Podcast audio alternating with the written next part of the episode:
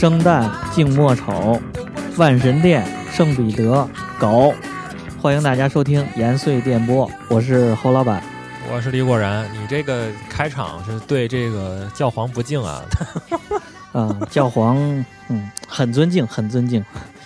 那个千呼万唤，终于使出来，这这个拉的不错，这已经是第三次录了啊，第三次录这个节目了啊。现在是想开一个大的系列，嗯叫什么呢？博物馆之旅，欧洲博物馆巡礼的这个嗯大系列。可以。然后我觉得有前两次失败经历也挺好，就是阴差阳错的让咱录不成，然后推着咱不断做功课然后不断细化。嗯那个，咱先说说为什么想开这个系列吧，嗯，也是想吐槽一下啊。吐槽一下。随着咱们这个精神文明生活的需求的不断提高，出国的需求然后呢，大家也有了呃，然后咱们对博物馆看博物馆的这个需求，我觉得是增增加了。然后呢，也诞生了很多奇奇怪怪的博物馆。啊，我现在最想吐槽的，就点名我要说的，就是那个木木美术馆，啊，像那个 七九八有一个，然后那个卢浮寺那儿也有一隆福寺个，刚修了一大的，据说是那个李大嘴新修的呃是？吧？你说他做的那个展览呢，就是门票又标的很贵，啊然后进去之后呢，就感觉有点儿被骗了。然后之前弄过那个你安迪你沃霍那个去了是吧，啊，我去过安迪沃霍那个，然后弄了一个充气枕头，然后就是复制的他一个装置艺术，嗯然后又在里头弄了一堆投影，在那儿放他的当年的那些实验小电影。哦，咱们所认知的安迪沃霍那些呃梦露啊，路罐头那些都没有，香蕉那些画根本都看不着。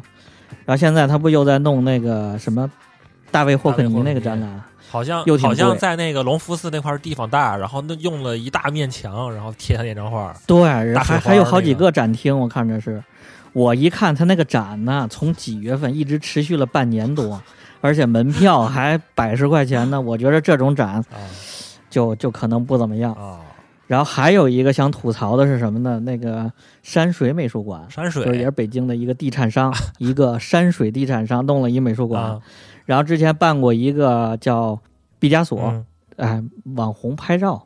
那个木木美术馆不也现在展览弄得像网红现在现在他这几个美术馆主要的思路就是网红化，它不光是对呀、就是大家它不光是看展品，展品只是占我估计啊，只占百分之十、百分之二十，冲冲撑死了。大型拍摄现场都是一些那个他给你布的一些景，跟那个主题相关的一些景，啊把墙给你换个颜色，换个配色，让你拍照好看，嗯卖周边。啊，反正就去了，为了能能凑够九张发朋友圈就行了。对对对全是小姑娘，最习惯的就拿个投影在屋里放弄花儿，然后你过去拍照就行了。卖周边，然后是哎，对，还卖周边，各种各种帆布袋儿啊，乱七八糟的。对。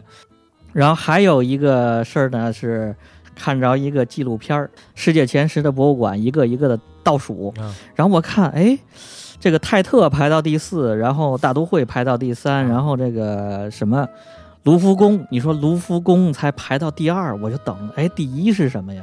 然后他还插广告，插播完广告，我就想当第一是什么？第一出来，你猜是什么？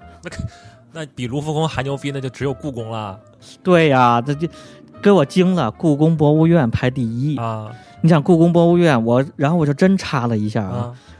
你想卢浮宫，你也去过卢浮宫是吧？你这你说在里头那那展品已经都密密麻麻的，你就感觉这走一整天只能将将走下来。太密了，那就那那画框画框贴画框啊，可以这么说，对吧？那雕塑屁股碰雕塑屁股呀，你要想一件件的看，或者再看看他那个说明什么的，你这这看看一个月感觉都对下不来。啊卢浮宫藏品啊才刚四十万件左右，常年展的就十多万件，啊！常展在外面咱才看了十多万件。那这故宫多少件儿？故宫一百四十万件，这这卢浮宫就是一零头啊！所以这个你说咱看着什么了？故宫那个《千里江山图》一出来，大家排队，排队每个人只一个人看看十几秒啊。对，这哎，确实是，我觉得这个博物馆这事儿吧，是是得想讲讲。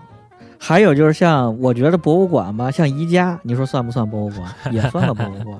像台湾什么的，不就好弄那种特别可爱、特别小的博物馆？对，这个是跟日本学的，日本就有很多这种特别小哎，对对对，日本有好多。啊。他弄个蜂蜜也能弄个蜂蜜博物馆，要不弄个香肠博物馆。主就是那种特别小主题的那种博物馆嘛。这是我之前见过的比较奇葩的，就是我当时在冰岛看到一个这个啊，呃海洋生物鸡鸡博物馆，人家能分这么细，还不是指鸡鸡博物馆？是那鲸鱼的得多大？反正就是跟人一样。挺大。反正就是这种小小主题的这种迷你的这种博物馆挺多的博物馆这词儿叫什么？博物呗。啊。博物之君，就说这人见识很广，见的很多。就是某一个领域给你把这个时间线给你梳理清楚，脉络给你梳理清楚，然后确实是能明白点儿，就是能长见识。说白了就是博物嘛，长见识。对，没错儿。我有一事儿感触挺深的，什么？我还有那张照片呢，啊到时候发咱发到文章里头。在慕尼黑，一个小孩儿，他妈妈带着他，然后在梵高的那向日葵底下，周围真的没有人。他博物馆里头特别清静啊，人本身也少。人那小孩儿从小就看梵高原作，在那看。你说，要么说人家这个那个梵高的自色彩能力偷好了？啊，对，是不是一新闻？前一段你说他们这个安保也是成问题。这这这，我发现这个海国外都有这个传统，就是博物传博物馆教育博。物馆传统。当时我去我去那个日本旅游的时候，也是去一些著名的旅游景点儿、或者是一些博物馆，人家嗯。不管是景点儿嗯。也好，还是这个博物馆也好，都有一个老师带着嗯。也也那个学生自己组的团，一帮嗯一帮的学生啊，就是那种中小学生啊，自己中小学生自己组织团，然后去参观去学习。那个博物馆的工作人员带着他们，然后给他们讲解。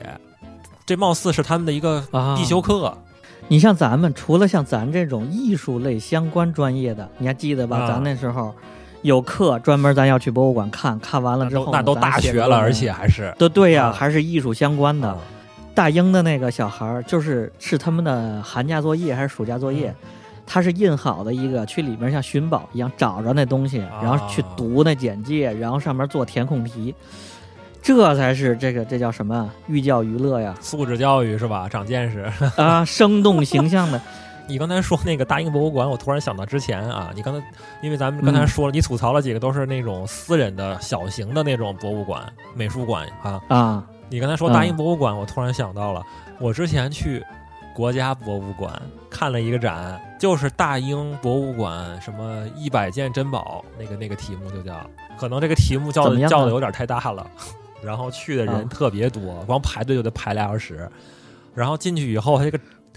国家博物馆的布展也不是那么好的，黑乎乎，然后它的展品都特别小，然后都有你展品小，你不能的放高一点儿吗啊？弄弄得亮一点儿，把那个把那个这个这个讲解的文案放的大一些嘛，就不又低啊又矮，然后灯又又又又暗，然后又昏暗，然后那个描述的介绍文字特别特别小，就不让你看，就不让你看。啊，就不会不让你看清楚。我想起这个故宫这个，一说起这一千一百四十万件藏品这事儿，嗯你说咱们当时学那个，咱学那五大名窑，汝歌、关君定，嗯，你见过这五大名窑的东西吗？一说家产万贯不如钧瓷一片，你在哪儿见过？我我在咱们这儿见的啊，我是在。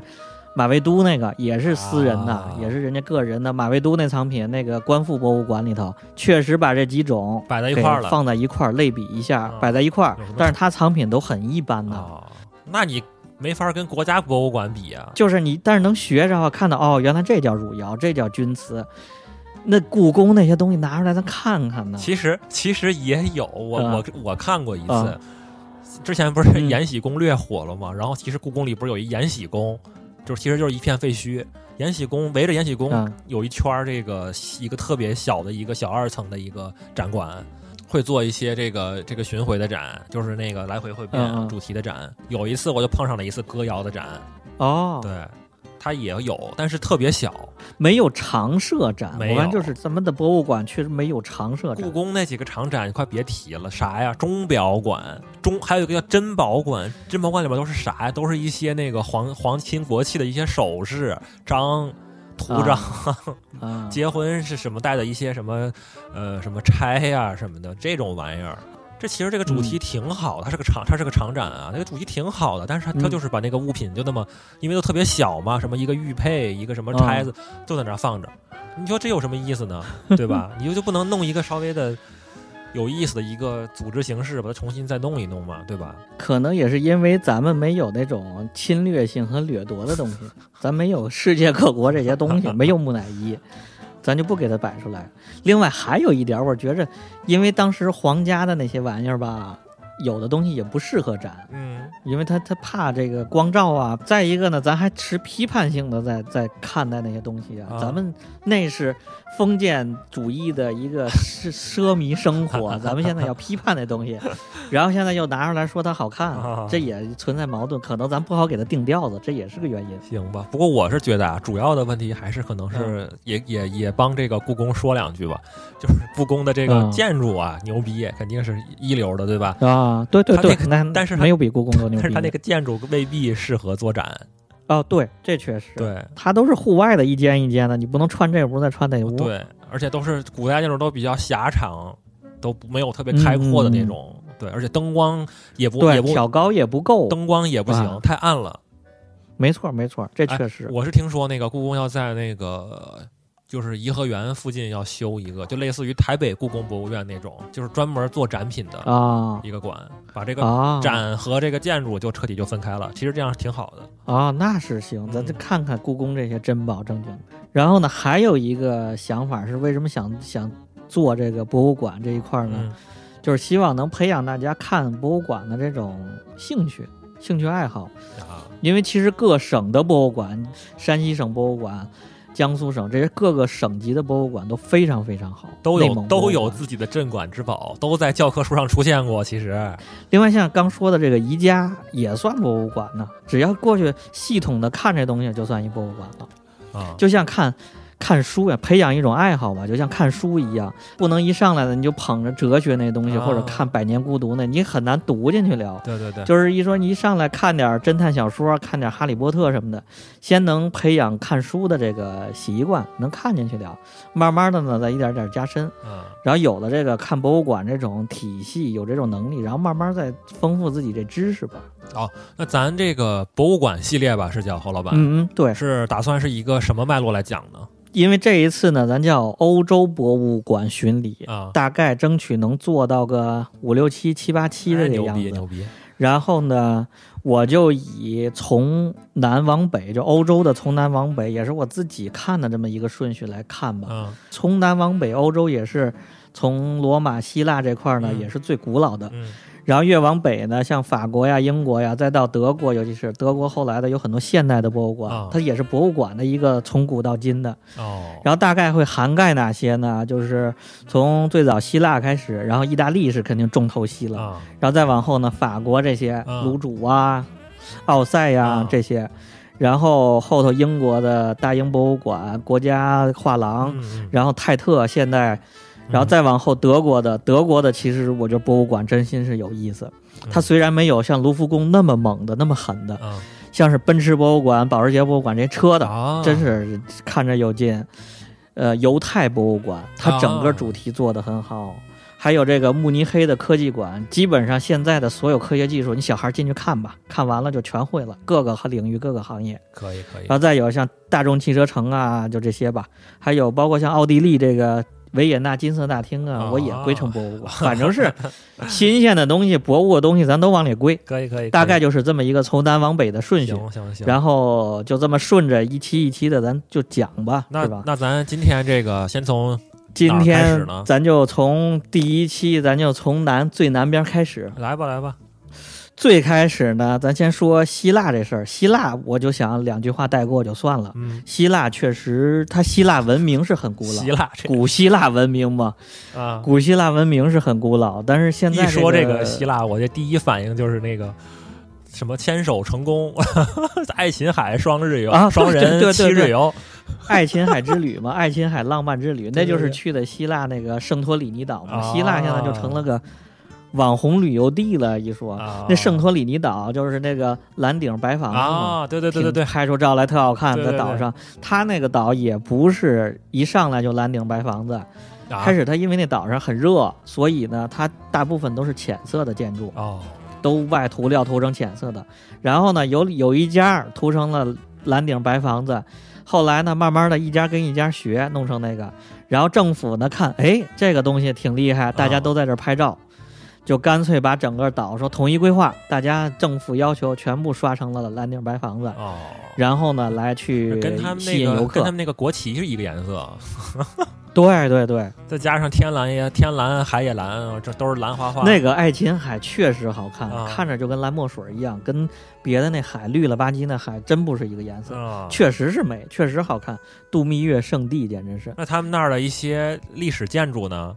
有啊。历史建筑就是有有一些废墟吧，只能看着大块的石头。希腊的首都不就是雅典？嗯咱知道的那些东西都在雅典呢。每次火炬不也去雅典那儿去弄去？哦对对对，然后呢，那卫城呢就在一个山包包上，整个雅典的中心就看着那座山，嗯，山上就是那些大石头柱子卫城，哦，然后有那个帕泰农神庙啊什么这些东西，但是现在看起来呢，就只剩下几根大柱子。哦，我在网上有看的，还有说法就是说这个柱子也不是两千多年、三千多年的那个老的。啊，也有说是后来建的，他可能是做旧如旧，他就建的就摆了那么几块废石头在那儿，哦，反正是直直观的说就没什么看的。哦，但是呢，后来我我直到去了大英博物馆，嗯我发现了，当时就那个帕泰农神庙，它不是顶上有个三角的山墙，嗯山墙上有好多特别牛逼的古希腊雕塑，古希腊雕塑是最神的呀，嗯最传神那些对对对对对不知名的那些雕塑的。然后米开朗基罗什么都是向那些致敬，学那些东西。对文艺复兴嘛，复的就复的就是那个古希腊的那个兴嘛。然后那些雕塑呢，全他妈在大英博物馆呢。我操，就是雅典卫城的那些雕塑，他们全抠下来，哦都搬到大英博物馆去了。那那那是这样到时候讲这个英国的时候，得好好说一说，得把这个东西对，包括像卢浮宫的镇馆之宝之一、镇馆之宝之二，像那个维纳斯啊，还有那个胜利女神，胜利女神像，这不都是古希腊雕塑吗？哦，其实古希腊相当于被哦那那两搬空了那两个是那个古希腊雕塑，对是古希腊的，哦像胜利女神根本不知道是谁作者，哦，就是他他被搬空了。就是，哦所以呢，希腊咱就差不多带过也就行可以了可以可以，啊。下面呢，咱就意大利。来来来，我觉得整个意大利吧，就是整个国家就是一个巨大的博物馆，从南到北。主要的，它意大利的博物馆和这些展品吧，啊它都集中在中间那块儿，就是文艺复兴中心那一块儿，以及教皇的那一块儿。教皇就是罗马呗。哦，咱这次呢说意大利的时候呢，咱也从南往北，咱就先说罗马。来来来，这罗马这个，反正反正给我的第一印象啊，就是之前看过的那个《罗马假日》，大家都太有名了，就是那个赫本嘛，啊，对，骑个那个威斯帕小电动嗯小电驴，不是不是对，不是不是不是电驴，啊，是那个 摩托车，真摩托车油的 啊，那个在那个罗马城里边乱转，是吧？有很多这个自助游的这什么自由行这些，就拿罗马假日为为这个路线，在罗马里玩儿。你看那个罗马假日里那电影里那些东西啊嘛，啊到现在罗马城跟那一模一样。哦没变过，哎，对，就是建筑还是那些老建筑，还是当年那些东西啊。然后只是有些可能店铺的招牌换了一点儿，但是它那招牌也都非常小，几乎就跟当时一模一样。也没办法，它城市已经两千多年了，哦一直到现在。还有一个电影，就是那个后来伍迪·艾伦拍那个《爱在罗马》，哎，对是吧对对，爱在罗马，大家都可以去看看这俩。基本上罗马就有一个差不多的印象了。反正就是看那个《爱在罗马》那个电影吧，反正看起来那些建筑都特别老。我第一次到那儿，一下飞机就惊了，我说。世界上还有城市是这样的，啊，没有柏油马路，啊都是石头柱一根儿一根儿的，没有柏油马路，大概有一米长左右那种，一个一个的石头柱钉进去，然后铺成的路，然后也没有，线，然后摩托车、人，然后汽车乌泱乌泱在上走，混乱乱成一片，颠儿着走，惊了，我第一次。有点意思啊。有没有满街都是动物呀？那倒不至于吧？全是摩托车，都是威斯帕，人家哦，那跟电影正经的比亚乔，特别牛逼，那摩托车特别帅。你讲讲它这个嗯罗马的这个历史大概是个什么样的呢？给咱们介绍介绍。那个罗马，首先它是意大利的首都嘛，然后呢，它被称为全世界的露天博物馆，最大的露天博物馆，所以嗯。它真的地上什么都有。然后它再有两千多年的历史，它这些历史建筑呢就都在那儿摆着，哦。我觉得很能有点像咱们听说现在的山西，就是不都说山西是咱们全全国百分之八十的地上的文物都在山西吗对，？地上文物看山西，地下文物看陕西。就是你是山西最省的人是吧？简称山西省。没有，他他是有这么一个说法，就是那个嗯，这个元代之前的这个历史建筑，百分之七十以上都在山西地上的，但是山西比较分散，对吧？，它很分散，东一一个，西一个，南一个，北一个的，它不像那个罗马那么集中，嗯是吧？各个历史的时期都能看着。然后罗马这不是两千多年的历史，它至于怎么建成的呢，也不太知道。我记啊得咱历史课本上当时有一个狼的那故事，说有俩小孩儿兄弟俩被狼喂大的。啊，狼咱历史课上不还有那个好像是有印象。那罗马真有那个雕塑，啊，还有这雕塑呢，就那罗马建成之后，其实那时候就是古罗马时期，啊当时对应的咱们是秦汉时期吧？那就是那个大概在西汉了。那就是咱们那个秦汉那个时候已经是东方巨无霸了，超级帝国，我靠！然后再后来呢，他就是经历了战乱，然后就就变成了教皇国了。哦，其实教皇国经历了黑暗的中世纪，嗯然后呢，又到了一五几几年的时候，这个文艺复兴开始。嗯文艺复兴一直到后来意大利建国，一八几几年意大利建国，啊这是几乎这一段时间整个都是教皇国。我觉哦得，在我的看来啊，就大概分为原来的罗马时期和后面教皇时期。就是把你把那个文艺复兴其实也给算到，就是算在算是这个教皇时期了。其实文艺复兴时期啊，他那个美第奇家族和这这几个大师吧，啊他都是为教皇服务的，啊，也他都是为教会服务的。是这个罗马时期的这个建筑和后边的这个教皇时期的这个建筑有什么不同吗？就是说这个大博物馆呗，整个城的大博物馆，啊基本上这个建筑呢，也就是分这两个时期来看。啊，这啊、然后先说，咱先说古罗马时期的这几个大建筑啊。嗯首先是斗兽场，咱就不说了，之前咱那期节目里说过，然后大家可以去听听，然后也可以查一查，它里面有很多有很多讲究。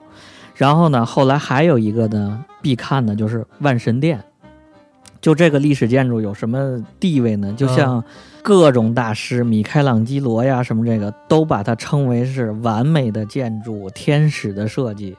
拉斐尔的墓就在这个万神殿里头，然后中间呢、空空如也的，什么都没有了，已经，大家就只是看这个建筑。我当时看这感觉就真的比例太完美了，这就是一个教科书。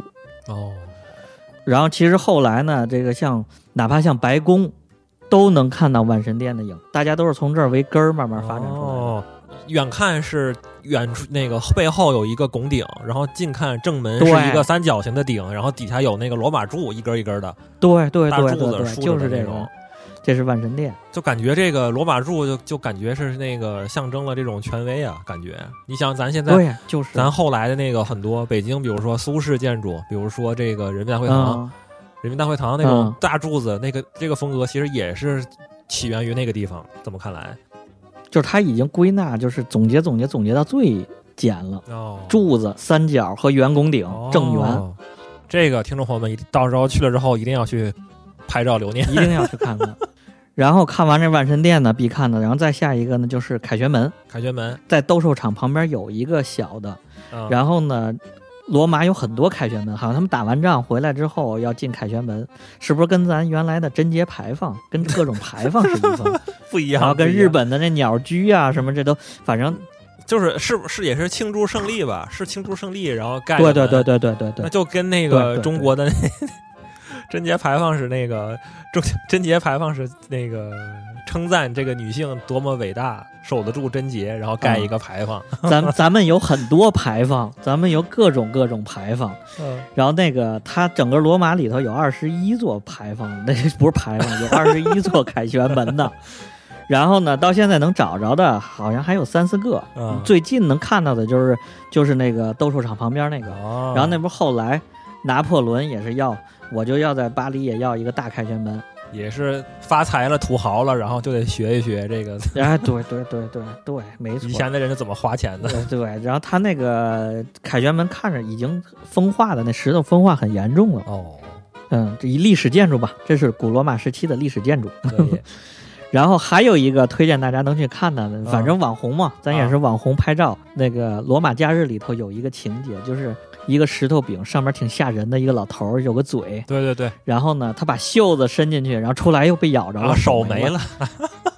真理之口说你到那儿如果说谎话、说瞎话，到那手就被咬没了。啊！对对对对对，有这么个地方，挺好玩的。大家可以找找那真理之口，是在现在放在一个也是特老特老的一个小小教堂里头，莫名其妙的就看到大家排队，啊啊，进去之后就看这个。这东西是什么呢？这东嗯西是古罗马时期的一个井盖儿，一个石头井盖儿，这就说明原来在古罗马时期，人家就已经有下水系统了。对哟，说这有多深？嗯，我觉得在就是古罗马时期的建筑这几个著名景点儿也就嗯差不多。然后呢，呃，那个能看到罗马城里头破破烂烂的，有很多地方不知道为什么啊圈起来一堆，里面你感觉残垣断壁的，也剩不下什么。啊然后呢，还要门票，你门票进去看看半天也不知道什么。啊，就大型施工现场，然后那个东西呢，就是当年罗马古罗马时期的建筑大型拆除现场，对，大型拆除现场，那就是当年罗马遗迹，古罗马遗迹。哦，但是我觉得除了那几个保存完整的看一看，其他的也就没什么看的，因为确实太太乱七八糟了，咱也学不着什么不。过我是觉得这个嗯确实是也算是挺神奇的了。你想想，这个古罗马时古罗马时期是吧？对应的咱们中国秦汉时期、汉朝时期，咱现在根本就想都不敢想汉朝时期的风貌是一个什么样的，咱哪知道呀？完全不知道呀。那就有兵马俑了是吧？那时候咱能看着的东西，那也是还有一些汉朝的陵墓，埋在土里的坟墓坟墓的建筑跟这个地嗯上的这个肯定还是有点区别。还是不一样。对啊对对对，没错。行啊，咱说完了这个古罗马时期这几个建筑，嗯，然后呢，下边这个就是真正罗马城里，我觉得是精髓的，大家需要看的这东西了，真正刺激眼球的这东西。这是今天的重头戏了，算是是吧？对，然后就是后期教皇国时期的建筑。啊，我觉得教皇国时期呢，它这些厉害的建筑、巅峰时期建筑呢，也在文艺复兴时期诞生。咱文艺复兴的这东西呢，下一次好好讲。嗯，这一次先讲讲教皇的这留下来的这点玩意儿。行啊，教皇现在从意大利建国之后，就坍缩到了那个梵蒂冈。反正咱们国家是不承认梵蒂冈是个国家，不是说那个全全球最小国家吗？但是梵蒂冈真有钱呢。梵蒂冈那全球的这个教会的全球也是钱都在都在那对那个首都，相当于是然后那个梵蒂冈呢，就在罗马城里头那么一个集中的小地方，我先打听一下，这梵蒂冈是不是就嗯特别特别的小，就是一眼望穿？就是一个大广场，里面一个大教堂，后面一个博物馆，完事儿了。哦，那它那真挺然后小。基本上咱们就要看的也是这些东西，就都是给人看的。大家可以看看那个《天使与魔鬼》，那个就是达芬奇密码之后的那那一部，哦也是那个大哥写的。哦，那个谁最近感染了新冠的 啊，汤姆汉克斯主演的嘛，他那个《天使与魔鬼》就是以梵蒂冈为中心为故事情节，可以看看那个。然后呢，这个带过一下，咱先说说梵蒂冈外头几个东西。行啊，梵蒂冈之外啊。几个比较看的，其实都是大喷泉，咱叫许愿池也好，叫四国喷泉也好，其实就是几个有水系的大喷泉。哦。然后呢，喷泉上头站着一些长胡子老头儿，这些喷泉呢，也都是文艺复兴时期的那个那个雕塑大师们然后做的，哦有点像现在这些著名的园林设计师、景观设计师做一些广场啊，做一些喷泉，谁设计的？那时候那大大设计师就是教皇指派他们，委托他们给做一个喷泉，哦，跟现在很对应。北京市政府邀请扎哈做一个什么公共？建筑请张艺谋导演个公共事件，那时候也差不多。这几个大师也是当时的这种角色。嗯，可以，我觉得罗马城就是梵蒂冈城之外的罗马，可看的人太多了。然后呢，还有一些不知名的小教堂，不知道哪个走进去就有个大师雕塑。哦，然后但是呢，都很分散了。哦，大家愿意看呢，可以去找这种攻略，可以去找位置，然后去地图上标记了，去一个个看。嗯，明白。然后那个，然后咱下边就说梵蒂冈城，重点说梵蒂冈。可以，可以，可以，梵蒂冈里头呢，这教皇城了呗，它首先得有一个大教堂啊，圣彼得大教堂。然后呢，还有一个要看的呢，就是梵蒂冈博物馆，这是两个著名的博物馆，我我都称它为博物馆，嗯，因为实在太博物了。然后咱就先说这个圣彼得大教堂吧。可以，可以，然后这圣彼得大教堂呢，是全世界最大的天主教教堂，哦，全世界最大，真的是老大，没有之一，就是最大的。它它它它有多大呢？到底是？占地两万三千平方米，能容纳六万人。你想，它容纳六万人，鸟巢才多大？鸟巢容纳八八万人。它但是它就是一个教堂啊，可能是，它是一个建筑，带顶的那种建筑。然后呢，中间是一个直径四十多米的一个大穹顶。我的。然后这穹顶有多高呢？有一百四十米高。你想，一百四十米高一穹顶，中间没有楼层，这就相当于是。四十层楼吧，四十层楼，三四十层楼高的一个，那它这个建筑也多狠，太牛逼了！它建筑本身就很很猛，他得这个建筑师，他得这这这个力学学的特别牛逼，才能把这个顶撑住啊，要不然不垮了吗？对呀，然后这个建筑师就是著名的米开朗基罗。我操，这这这大哥不光是雕塑。他他还他还是个建筑师，他有很多个人吧？米开朗基罗是其中一任包工头，哦，其中一任项目经理啊。他因为建了好多年嘛。哦，这个圣彼得大教堂呢，也是文艺复兴时期的最杰出建筑。我还前两前前两天还看了一个电影叫《宗教的继承》，就是讲这个教皇卸任，然后新教皇上任。我感觉他们拍拍的那个电影的这个景点就是那个教堂，大家可以看一下那电影。如果应该有一个直观的感受，我靠！这个教堂里头呢，有一个要看的东西，除了它建筑本身，然后金碧辉煌的顶，金碧辉煌的各种石材，还有一个米开朗基罗的一个雕塑，那是米开朗基罗一生唯一刻了名字的雕塑，就是一个圣母抱着耶稣，然后被他盘的油亮油亮的，然后从肌肉线条到那衣褶，真的堪称完美。我记得我第一次去的时候还。还没有罩子，现在已经弄上玻璃罩子了。据说有人往上扔手机砸它，就太完美了那东西。嗯，文艺复兴那几节那几个大师，拉斐尔还是一任这个包工头呢，项目监理的，轮轮番当包工经理。对对对，反正那几个人不只会画画，他反正就那么几个能人。哦，能人背后有人弄。然后那教堂里头呢，还有一个像是。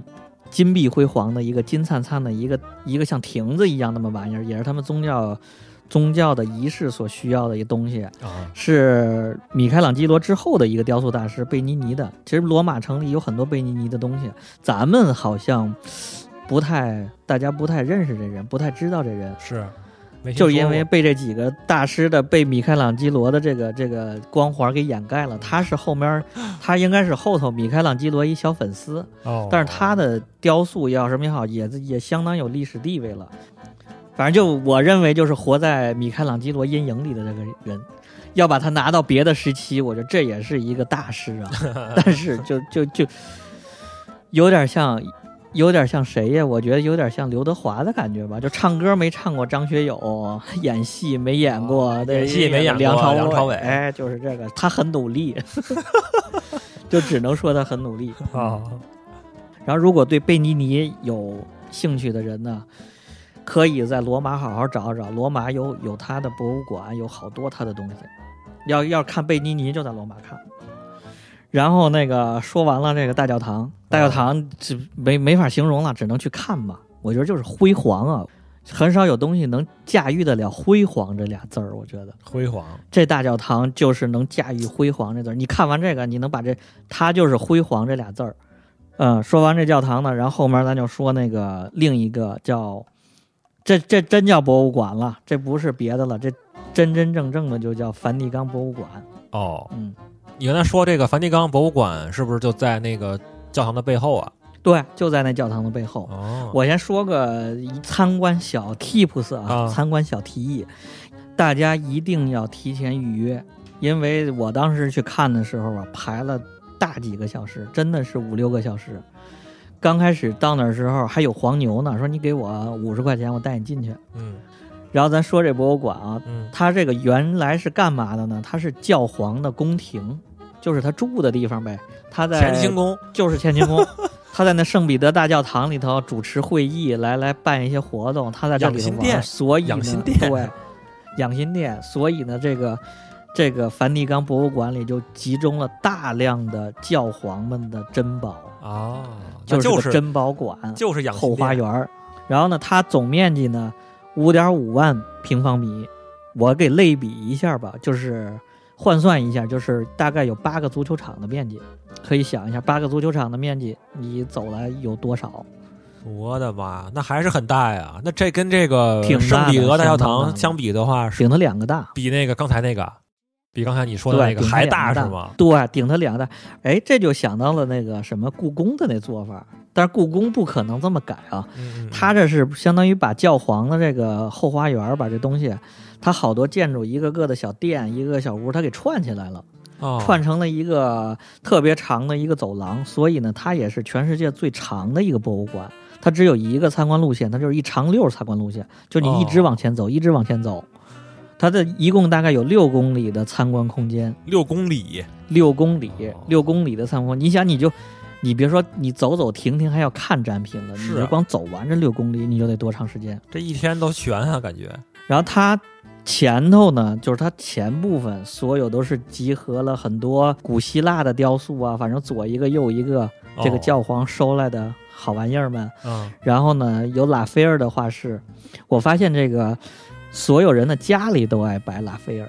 咱们下一期要讲的这个美第奇家族，啊。美第奇家族在他办公室里都是摆别人的，他自己家里头就特别爱摆拉斐尔，因为拉斐尔画的美人儿特别美，哦，那个那个肉感特别肉，就像现在咱们爱摆美人儿去。那我我插一嘴啊，拉斐尔是那个画肖像那个人，那个那哥们儿吗？对啊，就是哦画肖像的那个，当时其实就相当于给他们画了很多艺术照，对，给这些教皇也好，教皇的媳妇儿也好，画了很多艺术照，唯美的艺术照给挂在那里头。哦，对，对他画人呢，又像加了柔光一样，就是加了美颜、美图秀秀加了滤镜的那个，就是滤镜，所以呢，拉斐尔的画在这种这地方能看，有专门的一个拉斐尔画室，就一屋全是拉斐尔的画。哦，梵蒂冈博物馆最值得看的，就肯定是你你前头没法偷懒，你必须走完了这六公里。啊，它的镇馆之宝就是它最后的西斯廷大教堂。等于是他把那个刚才你说的一堆什么房间串在一起是吧？把宫殿串在一起，对最后串到这个教堂里了。对，最后把你引到这个西斯廷教堂这儿。哦，这个教堂是什么呢？就是著名的米开朗基罗画的那一屋子壁画，湿壁画，就是手指头碰手指头，《创世纪》。哦，就被后来是被很多人恶搞的那个，对啊，手指头碰然后手指头那印在 T。恤上，还有对对对对什么诺基亚那个，是不是都是来源于这个？对对对，然后那张画就在就在这个这个这个教堂里。那不叫一张画了，我觉得那是其中的一个小小截取。啊，就咱看上那东西，那不是一个年轻的，然后一个老头儿，然后中间碰手指头碰手指头，那叫《创世纪》那块儿。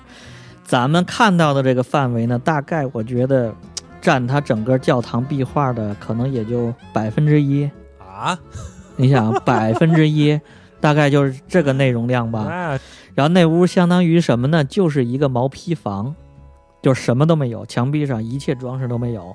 然后往上走，慢慢有一个弧形的渐变的一个小拱顶，啊，然后它上面所有的东西，所有的柱子、所有的窗框、所有上面的花纹框，也有罗马柱，也啊画了很多罗马柱。嗯罗马柱上还有还有女的裸体，还有雕塑。嗯然后除了这雕塑之后，还有壁画，五颜六色壁画。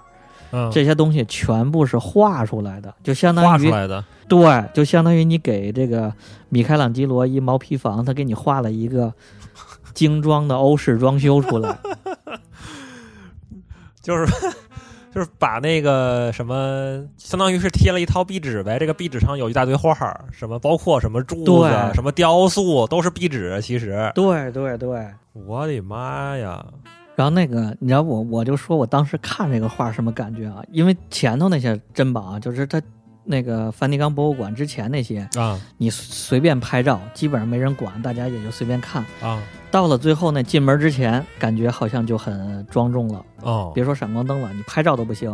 然后进去之后呢，大家都仰头治疗颈椎在那儿看，我当时就有点像，知道吧？就高潮时候那种，你无法控制的发出呻吟，无法控制的发出呻吟。我操，就我操，就就就这么说。然后旁边呢，可能是一个应该是一德国大姐，一脸横肉的，就恶狠狠看我一眼，就操别说话，就闭嘴，你就看就完了。然后就看上一个个细节，哎，肯定先找手指头啊，找了半天，哦，找到了，啊然后再往两边，从内为中心往两边延伸，发现，啊哎，这这柱也是画的，柱上的小天使雕塑，开始以为真以为是雕塑，然后发现这雕塑是画的，包括墙上的这个装饰线也是画的，是这个这个窗框也是画的，包括阴影也是画的。米开朗基罗太牛逼了。然后后来又查了一下这个历史，啊因为时间太长了，你想画完了这个，他画的不是肚皮上的这个这个皮都已经比后背的松了吗？仰仰着头那么弯着啊，仰着那么撅着那么画 瑜伽动作在上头画，然后画完了之后，开始米开朗基罗这是哲罗不接着画。不接说你让拉斐尔画去，我不画这破玩意儿，啊你让拉斐尔画。然后说我喜好雕塑，我不爱画这个。啊然后呢，教皇就非得说你来画，你来画，你点名让米大师画。米爷画完了之后，就是一战成名，而且他在画的时候呢，他已经六十多岁了。哦，我觉得这个米爷成名也是因为他要活得长。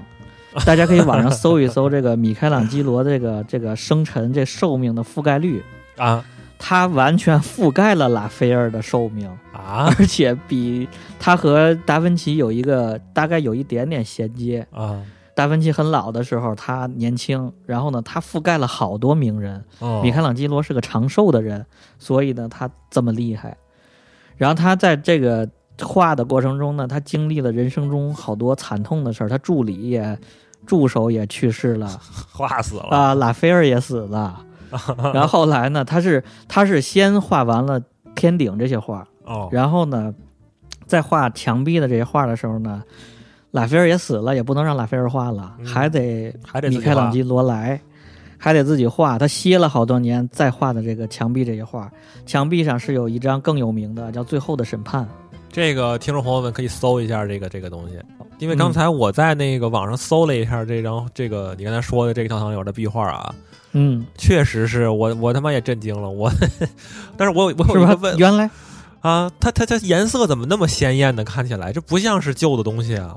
这个可能就是它湿壁画的一个特点。哦呃，我觉得有兴趣的有兴趣的听众朋友可以去看看那个陈丹青老师的那个《局部》第三季。哦正好他现在就在讲意大利这个湿壁画，他这一季哦整个都在讲湿壁画，是一种特殊的画法。然后呢，尤其是到了呃佛罗伦萨那一块儿，有很多著名的湿壁画教堂，大家就去看湿壁画去。这个油画很晚很晚世纪才传到意大利。哦，就以前都是还是以壁画为主，其实对对对，哦这湿壁画看着还挺费劲的。我不知道和咱们敦煌的呀，和这个山西永乐宫的那些壁画是不是一一样的画法？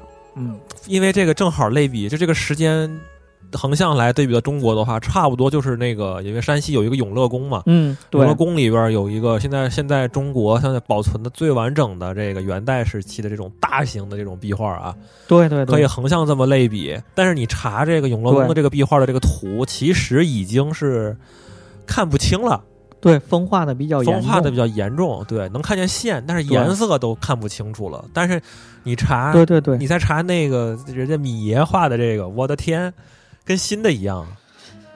对，它好像是也后来不断的修补，它有很多这个湿壁画修补的这个、哦这个画师，他也在不断的翻新，不断地在修。咱们国家好像对这种壁画啊，这种传统宗教的这些这些东西不太重视，也没有什么人才。你说要我说，还是别修了，容易毁了。啊，给修成了五颜六色的，给修成了广场舞风格，是吧？对对对，对你说，再一个，你说你要考大学，你你考一个湿壁画修复专业，是不是貌似看起来没那么有钱，挣不了什么钱？还有一个问题就是，我看那个那个网上那图片，这感觉那个、就刚才就也看出来，刚才你说的那些了，就是我看起来它确实是雕塑，确实是那个那个什么踢脚线啊，什么柱子什么的，但是对对，真没想到是你说的，居然是画上去的。是不是看照片根本看不出来？所以很多说，明信片上有，哎就有一个奇怪的点，就是如果你它的那个透视是因为有透视，所以你感觉是真的吗？嗯，所以说你在里边走的过程中，那你透视不就变了吗？就会会就会就会穿帮了呀。如果这样的话，真的并没有。特别神的就在于它好像跟它教堂的窗户有联系，啊它所有的阴影都是固定光源的一个方向。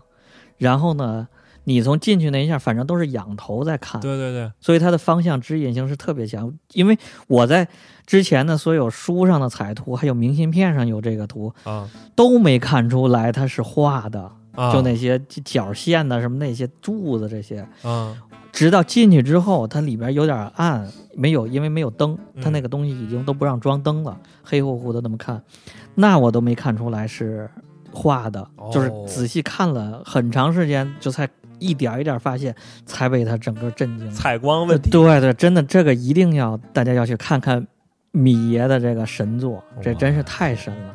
啊，难难怪说这个《创世纪》这个画这么有历史意义，这么有、嗯有重要性，它不是单独来看的。嗯，整个一大面墙，对，那张画只占百分之啊一，那这个这这奇观啊，我天，对，绝对是奇观。嗯然后，然后说完了这个呢，嗯我觉得其实罗马就应该是差不多了。作为这个大型博物馆来说，就差不多了。那你刚才说完了这么多必看的这个景点儿啊，从这个什么万神殿，万神殿是吧？一个嗯，斗斗兽兽场、一定要去，斗兽场附近有几个嗯。这个凯旋门凯旋门、哎、牌坊是吧？凯旋牌坊对牌坊，得看看吧。这个周围还有很多那个教堂，也可以看看，里边零零散散的各种大师的雕塑乱七八糟的，是吧？嗯，叫喷泉一堆，也是大师的作品对，啊。然后就是这个中心的这个教这个教皇梵蒂冈所在梵蒂冈对，两个大教堂，一个是这个圣彼得大教堂，还有一个是背后的这个梵蒂冈博物馆，对吧？对，最后有一个这个西斯廷大教堂在最后。嗯，那咱把这些都小教堂没多大，哦哦，没多大。那咱把这些都看下来，大概得多少天啊？我觉得罗马可以类比于北京。你说哦北京这也千年古都了，是吧？它嗯留下的这些历史古迹，就古迹的数量，嗯我觉得可以类比于北京。你说咱北京紫禁城啊，什么雍和宫啊，再有八达岭长城啊，我觉得可以这么类比。如果说只景点打卡，就只看这些必玩景点的话，大概五天左右就差不多，哦，五天到一周时间就够。把卡打完了。对，如果咱要再细致的看，你像咱北京还能看城墙遗址啊，还能看什么？像那也能看很多教堂里。你说你这次就想看看贝尼尼了，哦你想把那几个雕塑都专专门 看一看，嗯这又得一个礼拜。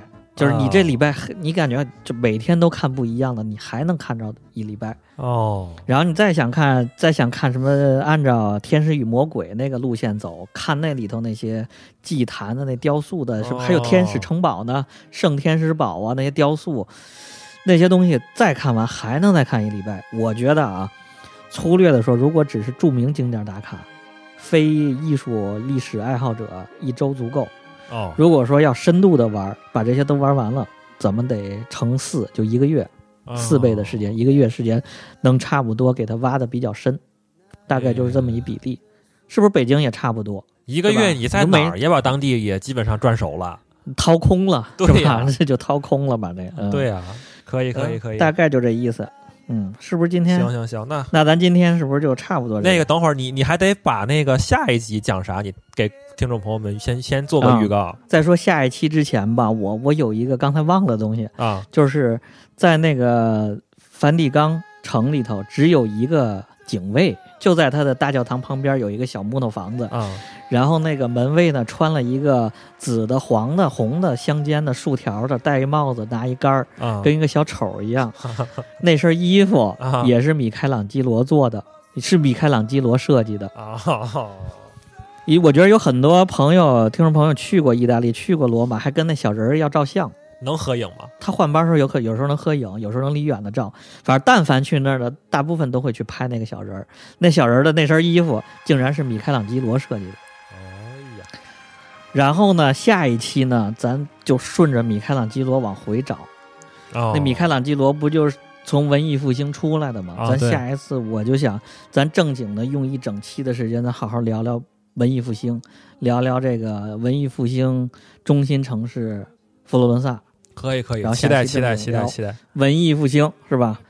好，那今天这期就这样是吧？可以可以可以，就这样，好了收了。最后的最后，这个好几次没说了，欢迎大家订阅我们各个各个平台上的节目，那个 Podcast 也有了，然后荔枝 Podcast、网易云、嗯，喜马拉雅，然后还有的关注我们微信、微博的公众号，然后大家聊起来。好嘞，就这样，就这样。那这样，拜拜。